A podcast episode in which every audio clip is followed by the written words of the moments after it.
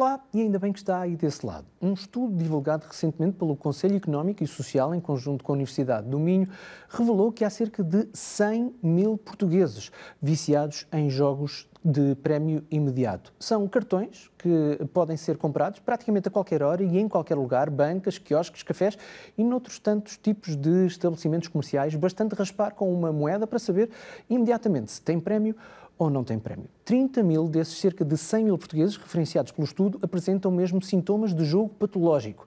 E é disto que vamos falar neste corpo clínico, do jogo patológico, da dependência do jogo, de como se pode chegar a este ponto de não se ser capaz de não jogar por um dia que seja. Não está connosco em estudo, mas isso é só um detalhe, porque está mesmo connosco. Síria Pereira é médica psiquiatra, bem-vinda, já vou falar consigo. Aqui em estúdio está Raul Melo, é o responsável do CICAD pela área da prevenção e intervenção na comunidade. Começo por si, uh, Raul, bem-vindo. Antes de mais, o que é que é o CICAD? Bom, o CICAD é o, o, Serviço de Intervenção dos Comportamentos Aditivos e Dependências, é uma estrutura do Ministério da Saúde que é responsável por toda a linha estratégica de intervenção nos comportamentos aditivos. Uh, e, portanto, emana, uh, define, uh, no fundo, as abordagens, as metas a atingir e dá orientação e trabalha muito a informação no sentido de capacitar para a abordagem desta área nos vários níveis de intervenção, portanto, desde a prevenção ao tratamento e à reinserção. Jogo patológico foi a expressão que utilizamos no início do programa. Faz sentido falarmos em jogo patológico ou faz sentido falarmos em vício de jogo ou é a mesma coisa, não é a mesma coisa? Vício é uma expressão que está muito conotada uh, moralmente e, portanto, uh, corresponde, digamos assim, necessariamente a algo que, à partida, uh, pode ter mais a ver com a força ou fraqueza da pessoa no lidar com um determinado comportamento. O mesmo se aplicar à dependência? Não, porque precisamente quando entramos numa perspectiva mais técnica, mais de, de, de, de pensar as coisas como uma doença, percebemos que existem todo um, um, conjunto de fatores neurobiológicos que estão a acontecer e que são completamente, uh, ultrapassam largamente aquilo que à partida tem a ver com a formação moral da pessoa relativamente a ser forte ou ser fraca. Não é? E já agora junto-lhe um outro termo, uh, comportamento aditivo. Sim comportamento aditivo é aquilo que nós todos temos, não é? Ou seja, todos nós temos compulsão para uh, uh, assumirmos comportamentos que nos dão prazer e por vezes controlamos pouco ou, ou nada na, na, no, na, criação de condições para que esses comportamentos existam. Portanto, todos nós temos comportamentos aditivos. Às vezes esses comportamentos aditivos evoluem para ganhar uma centralidade na nossa vida. Quando ganham essa centralidade, tornam-se dependências.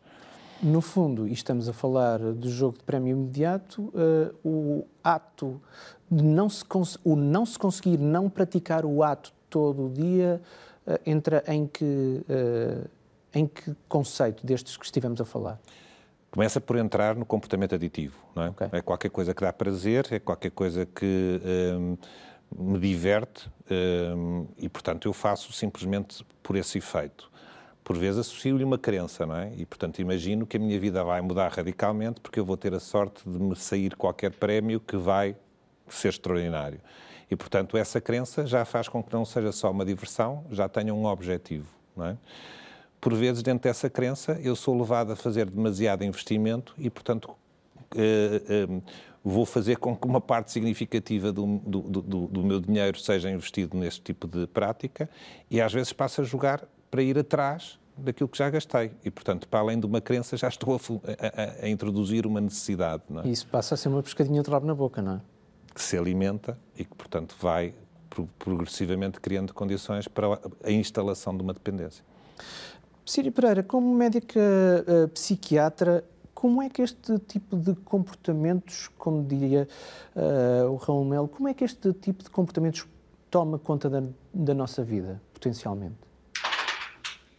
Como o começou a explicar muito bem, isto começa por ser um comportamento impulsivo, alguma coisa que todos fazemos, não é? Temos os nossos hábitos, que quando dirigidos pela nossa força de vontade e para coisas boas podem ser úteis, como termos o hábito, por exemplo, de lavar os dentes, que normalmente os hábitos são coisas que começamos por repetir o comportamento e depois torna-se uma coisa que já, que, já, que já é impossível não fazermos, mas os hábitos também podem ser depois direcionados para coisas negativas, não é? E muitas vezes começa com um ato impulsivo, um ato que simplesmente fazemos sem, sem controlar, e depois a sua repetição, como o Rui falou muito bem, e muitas vezes reforçado por uh, coisas positivas, como aqui no caso ganhar dinheiro, ou pelo, pelo reforço, pela ausência de reforço negativo, que no caso seria ir contra a abstinência, não é? A, a sensação desagradável de, de, ansiedade e angústia de quando não se joga. Estas duas coisas fazem com que o comportamento se vá repetindo, no caso com ganhos positivos e ausência de ganhos negativos, e aí depois, neurologicamente, inclusive aqui existe uma passagem de uma parte do cérebro para a outra, que seria agora, sendo mais específica, do córtex pré-frontal, ventral para o dorsal e passamos de uma impulsividade, uma impulsão para uma compulsão. E é quando se torna uma compulsão que aqui as pessoas já não conseguem travar o comportamento. E por isso é que não é só um vício, não é? E não é algo só que dependa da força de vontade, porque de facto, quando temos uma compulsão, há esta incapacidade de travar uma ação que é iniciada, independentemente de sabermos que ela vai ter consequências negativas e já cerebralmente temos mesmo esta alteração, esta, esta alteração que vai dificultar muito que estes comportamentos sejam travados. Portanto, é muito importante perceber isso. Realmente há alterações neurológicas que, que uh, fazem com que os comportamentos compulsivos associados às adições sejam difíceis de uh, travar. E diga-me uma coisa, uh, o, o facto de haver a possibilidade, pode haver e pode não haver essa recompensa, esse prémio. Mas a hum. possibilidade, a mera possibilidade de haver uma recompensa, e eu sei que este termo recompensa uh, no, no, meio uh, psiquiátrico e psicológico uh, tem peso. o facto de haver uma possível recompensa ajuda a essa alteração neurológica e certo. ao comportamento aditivo? Só a antecipação da possível recompensa já faz com que haja um aumento de dopamina, que é a nossa hormona do prazer, digamos assim, e que, e que pode ser estimulada por coisas boas, o exercício físico, a atividade sexual, comer um chocolate. Gomas mas... de Coca-Cola, eu percebo bem, pipocas doces no, no, cinema, eu percebo mas também mas também pode ser estimulada pelas adições a substâncias, não é? e aí há mesmo uma substância externa que vai fazer o papel da dopamina, ou neste caso a antecipação do comportamento, uma antecipação de uma recompensa, vai haver realmente este aumento de dopamina que vai causar esta vontade, vai estimular um, sistema que nós temos que é o sistema de recompensa e que vai realmente fomentar esta vontade de continuar a jogar. E depois, muitas vezes, estes doentes também têm o que nós chamamos de distorções cognitivas, que são pensamentos errados sobre a probabilidade de ganhar, sobre a probabilidade de, de conseguirem desafiar o azar, sobre depois, às vezes até coisas de grandiosidade, acharem que são melhores que os outros, depois quando ganham há uma sensação de poder, portanto tudo isto vai estimular o comportamento. Portanto, está-me a dizer que o viver perigosamente também pode ser um estímulo, é uhum. isso? No, normalmente estas pessoas até têm, isto obviamente é uma generalização e nós nos estudos vemos claro. sempre a, a, maioria. A maioria destas pessoas têm realmente altos níveis de impulsividade e de busca de sensações nas suas características de personalidade. Uhum. Diga-me só mais uma coisa e daqui a pouco voltamos a falar consigo, mas antes disso quero perguntar se 100 mil portugueses viciados em jogos de prémio imediato, estes que foram referidos pelo estudo de que falámos no início do programa, é um número preocupante, eh, nós não temos muita noção, mas é um número preocupante para, para vós? temos que ter uma noção que isto é uma extrapolação. A amostra claro. deste estudo, na verdade, eram 2 mil e pouco, ou seja, fizeram 33 mil e tal entrevistas uhum. e que só completaram 2 mil e tal. Depois fizeram uma extrapolação com base nos censos de 2021. Exatamente. Uh, ainda assim, a percentagem de jogo patológico na população normal é 0,5 a 1%. Depois, na perturbação psiquiátrica, estes números aumentam para 3 a 12 e, na e nas pessoas com já outras adições é que aumenta ainda mais para às vezes 30, volta de 30%. Portanto, apesar de tudo, é uma percentagem 0,5 na população geral, não é? Pronto, e não esquecendo que isto é uma extrapolação de uma amostra mais pequenina. Isto é muito importante perceber isto. Certo. Ainda Ou seja, não quer dizer, não foi feito um estudo à população inteira de Portugal, sim, sim, foi sim. uma extrapolação de uma amostra mais pequena. Mas, mas ainda assim, eh, e, e, não quero forçar o assunto de todo, mas uhum. uh, uh, um, o número 100 mil, ainda que sendo uma extrapolação, a mim, uhum. cidadão comum, parece-me sempre muito.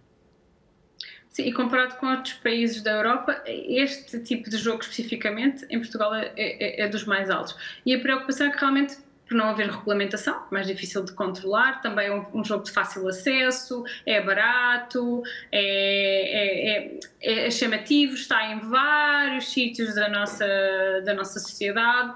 E isso, e, ou seja, a problemática também aumenta por esta razão, porque é muito mais difícil de controlar, muito mais fácil acesso e ainda tem aquela falsa, é, muitas vezes a ver com a nossa literacia financeira, de pensarmos é só um euro, é só, e então isso também facilita uh, comportamento. E socialmente também é aceite não é? E ainda tem a vertente de ser a Santa Casa, portanto, ainda estamos supostamente a ajudar alguém. Portanto, aqui uma série de coisas que podem tornar preocupantes, não só pelo número, mas também pela dificuldade de controlar e baixar este número. Muito bem, já vamos são... voltar. Sim, uh, termine, termine, termine, por favor. E é só dizer porque provavelmente também por ser uma coisa socialmente aceita, as pessoas mais dificilmente vão pedir ajuda, se calhar diferentemente de outro tipo de perturbações de, de jogo.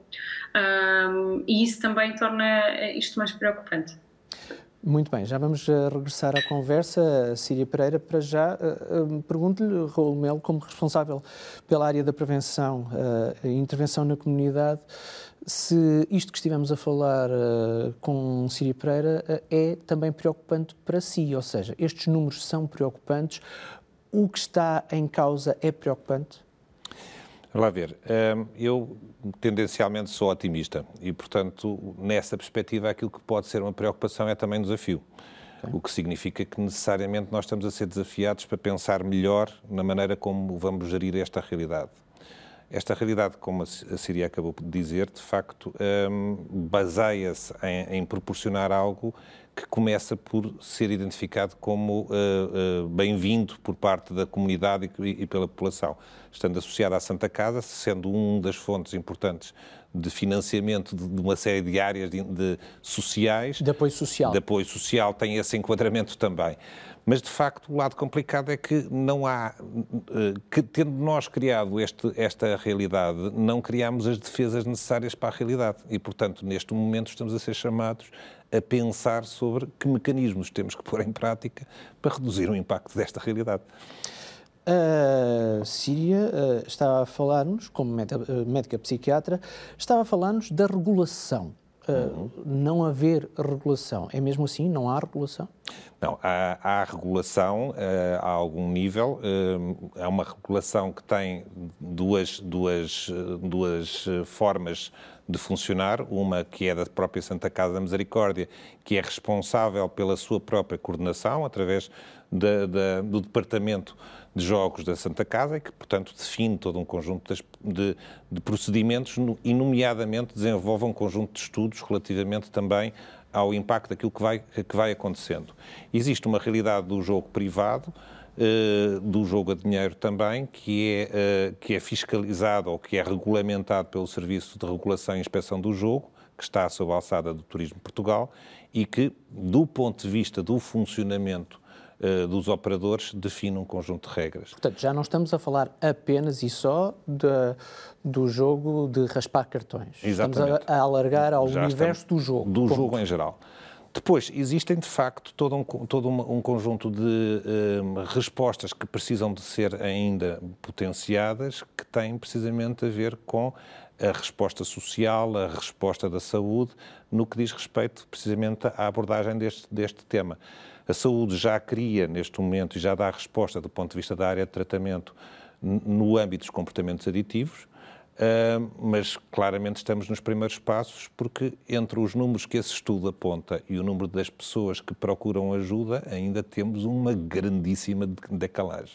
Então, deixe-me eh, referir-me a um estudo que partilhou connosco na preparação para este programa, uma estatística que vai desde 2018 até 2023 eh, de pessoas em tratamento nos serviços públicos ligados aos comportamentos aditivos do jogo, corretamente? Do jogo, um, em dezembro de uh, eh, 2018 eram 118, números crescentes para, de ano para ano, 2000, uh, 118, 163, em 2020 169, em 2021 249, em 2022 estamos a falar-nos no final do ano 249, uh, 2020 2022, perdão, 308 e em 2023 os dados vão até setembro e estavam 335 pessoas em tratamento nos serviços públicos. Ou seja, em setembro, Uh, com três meses para o final uh, do ano, já havia mais pessoas do que em todo o ano de 2022. Uh, Ajude-me a compreender estes números.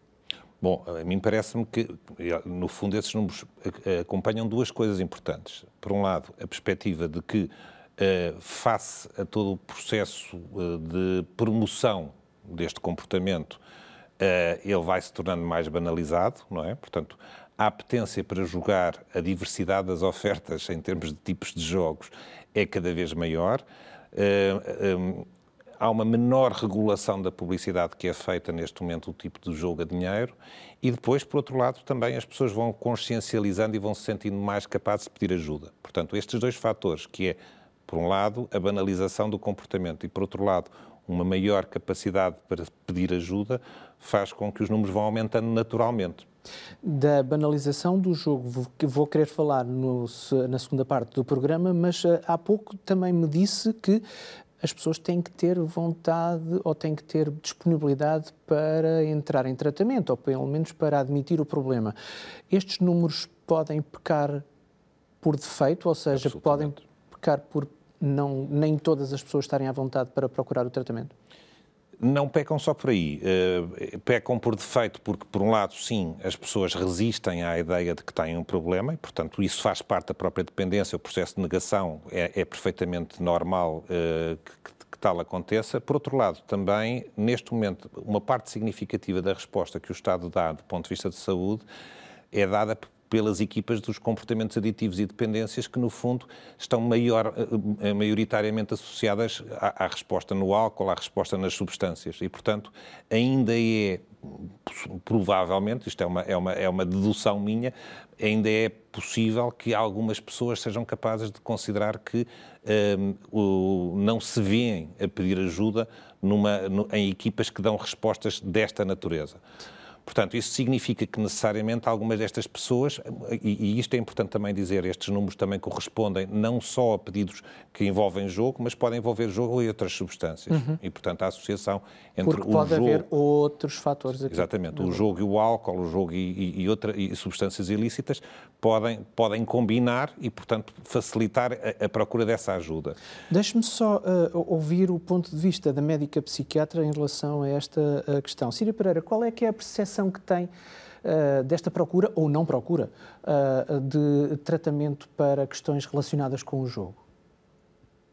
Um, nós no, nos hospitais eh, gerais não, é? não temos estas equipas. Estas equipas em Portugal estão, como, como, como tu bem, sediadas nas entidades de tratamento. Um, alguns hospitais, como por exemplo o Hospital Santa Maria, têm de facto um apoio, um, mas é só a, ao jogo online. Okay. À, uso, ao uso problemático da internet. Portanto, no, no, na prática, nós não recebemos este tipo de doentes, mas eu concordo com aquilo, em termos teóricos, com aquilo que o, que o Dr. Raul falou, que realmente uh, a procura tem muito a ver com a falta de entendimento de que a pessoa está doente, não é? Muitas vezes estas pessoas procuram tratamento, às vezes com seis anos de, de, patologia, e às vezes nem por vontade própria, muitas vezes porque a família obriga, porque a esposa obriga, porque as dívidas já são imensas, uh, e ao contrário das outras adições, não há um, afetação física, não é? As outras adições causam, podem de facto causar problemas orgânicos associados, e esta não, é só problemas maioritariamente sociais e familiares, e obviamente ansiedade e sentimentos de culpa para o próprio. E para além dos ah, financeiros, uh, naturalmente, também. Desculpa? Para além dos problemas financeiros, naturalmente, também. Exatamente, é o que eu tinha dito, além dos problemas financeiros. Uh, portanto, isso também faz com que haja aqui um delay. E depois, eu acho que em Portugal ainda há uma falta de literacia para a saúde e, e eu acredito que muitas pessoas nem sabem que podem procurar estas equipas, estas, estas, equipas de tratamento para álcool e drogas, também nesta vertente das adições comportamentais, como é o jogo. Portanto, eu acho que também, muitas vezes, a pessoa, além de não ter consciência, algumas não têm consciência que, é, que já estão em fase de perturbação e precisar de ajuda, outras estão, mas estão na fase de negação, e outras nem sequer sabem onde procurar ajuda.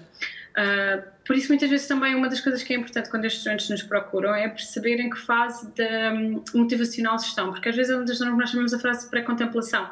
Não sabem se ainda não, não, foram obrigados, foram incentivados pela família, mas eles próprios ainda acham que não há nada errado. Outras vezes já estão na fase de contemplação em que acham que há alguma coisa errada, mas há uma ambivalência entre querem tratar-se, mas, mas terem medo de, de ficarem sem uh, aquela sensação, terem medo da abstinência e depois cabe também ao profissional de saúde jogar com isso e fazer com que as pessoas não desistam do tratamento e fiquem de facto ligadas às entidades e, e consigam procurar ajuda.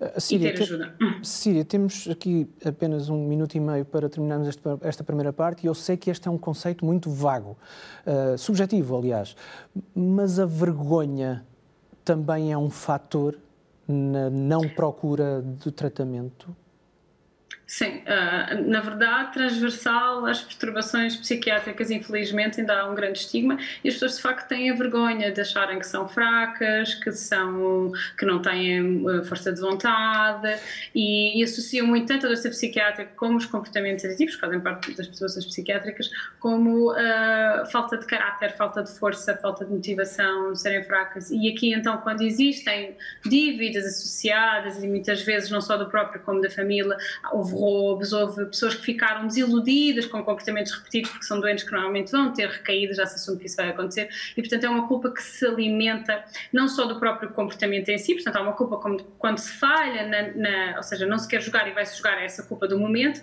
mas muitas vezes há a culpa de várias promessas falhadas, das recaídas, do, do que se faz aos outros, das dívidas que se, que se acumulam, e por isso muitas vezes isto acaba por ter até ideação suicida e tentativas de suicídio associadas, assim como sintomas depressivos e ansiosos, muitas vezes fruto desta da, da culpa associada ao jogo, não é? Isto é uma coisa que se vai autoalimentando e crescendo. É, é, importante que fale nesse detalhe, eh, já agora, e porque falou nesse detalhe em particular, se uh, sente que está com algum problema uh, psicológico, psiquiátrico, uh, social que pode levá-lo a ter comportamentos suicidas ou pensamentos suicidas, ou se conhece alguém que está nessa condição, procura ajuda, não hesite, procura ajuda, porque pode fazer toda a diferença falar com alguém. Estamos a terminar esta primeira parte do corpo clínico acerca do jogo patológico, eh, dos comportamentos aditivos relacionados com o jogo de prémio imediato. Daqui a pouco, na segunda parte, vamos falar sobre como quão banalizado está uh, o hábito do jogo, quão até um, glamorizado, se podemos utilizar essa expressão, está um, a prática do jogo. Já voltamos. Volte connosco. Até já. Thank you